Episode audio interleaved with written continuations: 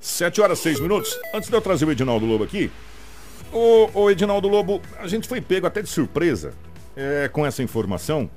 Gente, vocês lembram daquele acidente que vai ficar marcado para a história do, acho que do mundo inteiro, com o avião da Chapecoense, é, que caiu, onde várias pessoas morreram e apenas algumas pessoas desse acidente sobreviveram. Entre elas, o radialista Rafael Renzio. É, não é que o Rafael Renzio teve um ataque cardíaco fulminante e faleceu na noite de ontem? Nossa. O jornalista Rafael Renzio morreu na, na última terça-feira. Ele vai ter as suas córneas retiradas para doação. A família do profissional de 45 anos, vítima de um infarto, enquanto jogava futebol em Chapecó. É, a gente está registrando porque sobreviveu, Lobo, a um, um, um acidente assim que vai ficar marcado para a história. Com certeza. Né? E ontem, na noite de ontem, no dia de ontem, jogando futebol com os amigos, teve uma parada cardíaca, um infarto fulminante e acabou falecendo aos 45 anos. Fica aqui as nossas condolências à família. É, e o Rafael Renzo que vai ficar marcado para a história é, por, esse, por esse fato da questão da, da sobrevivência a esse, a esse acidente. Edinaldo Lobo, 7 horas e 8 minutos, seja bem-vindo. É, pela rotatividade do rádio, definitivamente bom dia. Ao sair dos estúdios ontem da 93 FM, para a nossa resenha diária, o senhor trouxe a notícia, Kiko do céu, dá uma olhada aqui. Acabou de acontecer um homicídio. Infelizmente, né, Lobo? Mais um para as estatísticas. Seja bem-vindo, ótima manhã. Um abraço, um abraço a toda a equipe, aos ouvintes. Um abraço a todos. Na verdade, que ontem, assim que nós terminamos o jornal aqui, a gente termina, a gente vai buscar notícias, né, cara? Porque é, Cobra que não rasteja não engole sapo, né? Se ela ficar enrolada na rodia aí, ela vai passar fome. Então a gente sai em busca de algumas notícias e imediatamente as autoridades policiais mantiveram o contato com que na estrada d'Alva e na Grande São Cristóvão tinha acabado de acontecer uma, um, um homicídio. Para a gente situar melhor as pessoas, a, a gente não gosta de dar nome, mas enfim, é ali atrás do, do, do do Pandulha ali, é, por região. Ali. Dalva, é, exatamente. exatamente. Tratava-se de Silvan Martins Brasil, de 38 anos de idade. Tanto que no momento que ele estava lá, ele só estava com alguns cartões de, de bancos no bolso e não tinha o nome, né?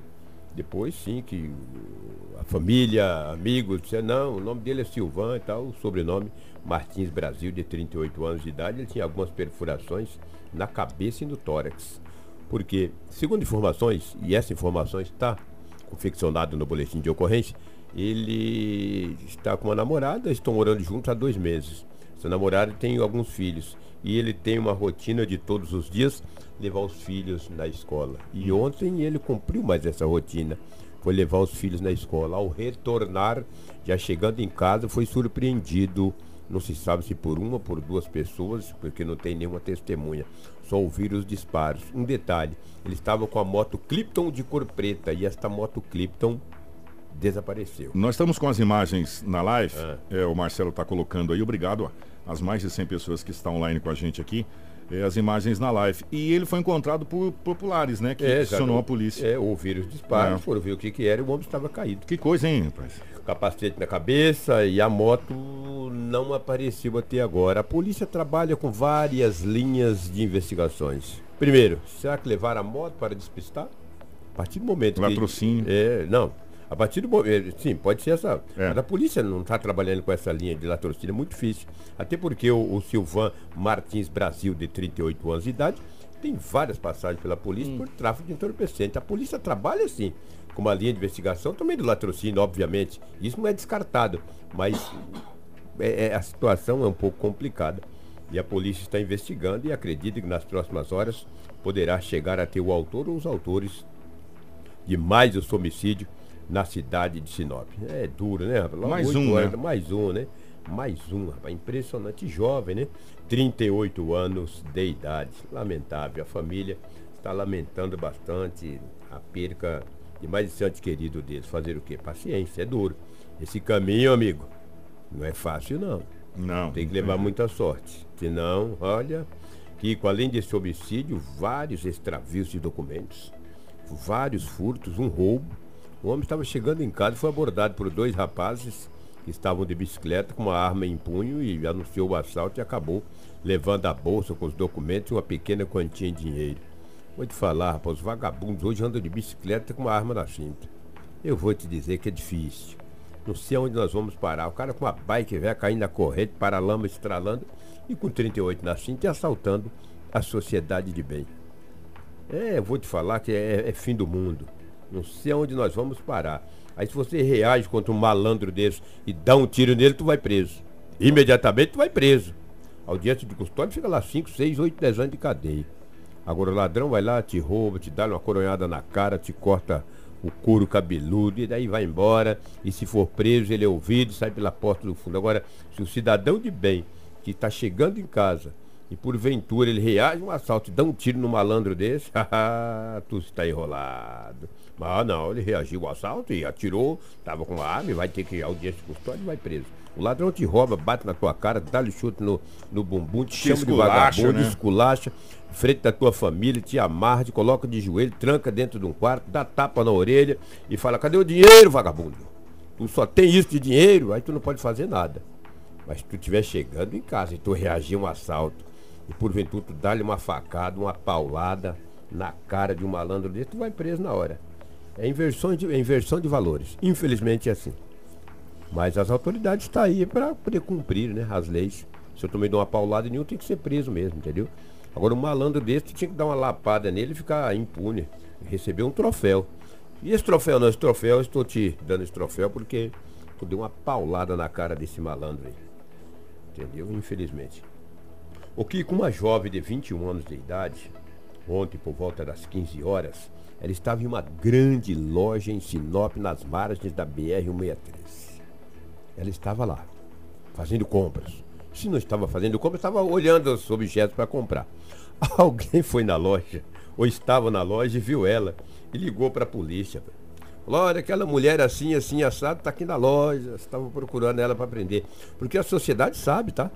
Quem que a polícia está procurando para prender, mas se não sabe. Claro que sabe. A polícia militar foi até essa grande loja nas margens da BR-163. Chegou lá e deparou com uma jovem de 21 anos de idade. Detalhe, ela estava com um documento falso. Estava utilizando um outro documento com outro nome.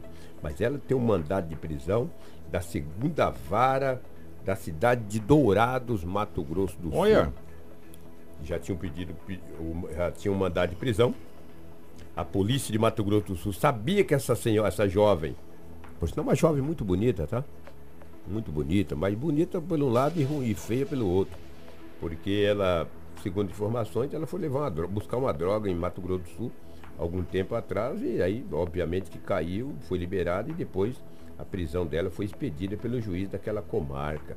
Isso em agosto de 2018, há quase um ano atrás. E ontem a polícia acabou fazendo a prisão dela em uma loja nas margens da BR-163. Hoje passará por audiência de custódia e a, a polícia, as autoridades acreditam que ela deverá ir para a cidade de Colíder. Mas como o mandado de prisão foi expedido pelo Estado de Mato Grosso do Sul, não se sabe o que poderá acontecer. Ela está na Delegacia Municipal de Polícia Civil.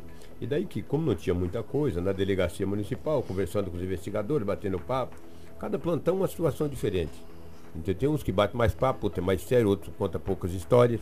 Mas eu tenho um bom relacionamento com todos eles e eu agradeço muito. Quero mandar um abraço a cada escrivão, a cada investigador, investigador e os delegados da cidade de Sinop, o qual na segunda-feira o doutor Braulio me fez um convite para que eu fosse tomar um café com ele na delegacia regional e eu acredito que eu devo cumprir essa, esse pedido dele hoje, bater um papo lá com o doutor Braulio, que é um baita de um delegado, um cara sensacional, um ser humano, um profissional do mais alto que late. E eles olhando lá nos anais da, da Secretaria de Justiça, sabe quantos presos nós temos hoje no Brasil? Ah. 726 mil presos. Tá bom para você? 726 mil presos daria se juntar, acho que todas as cidades do norte do estado do Mato Grosso, né? tá Cuiabá, mais que Cuiabá. Ah, mais que Cuiabá. Cuiabá tem 500 e poucos Isso mil, no é Brasil. Sabe quantos mandados de prisão tem aberto no Brasil? Ah. 426 mandados de prisão. Se somar tudo, daria um milhão e pouco. É, 7, 4, 11 milhões e 100, 1 milhão e 152. Ah. Olha aqui, ó. É, gente, hein? Ah, esse povo tem que ir preso. E eu não sabia desses dados. Isso até 2017, tá? Ah, ano, tem mais dois anos aí, então. Tem mais dois anos, é, pois é. entendeu? É. Pois é. 426 mandatos de prisão em aberto no Brasil para serem cumpridos e mais de 720 mil pessoas presas. É muita ah, gente, é hein? muita Pelo gente. Pelo amor de é Deus. É vários países, né?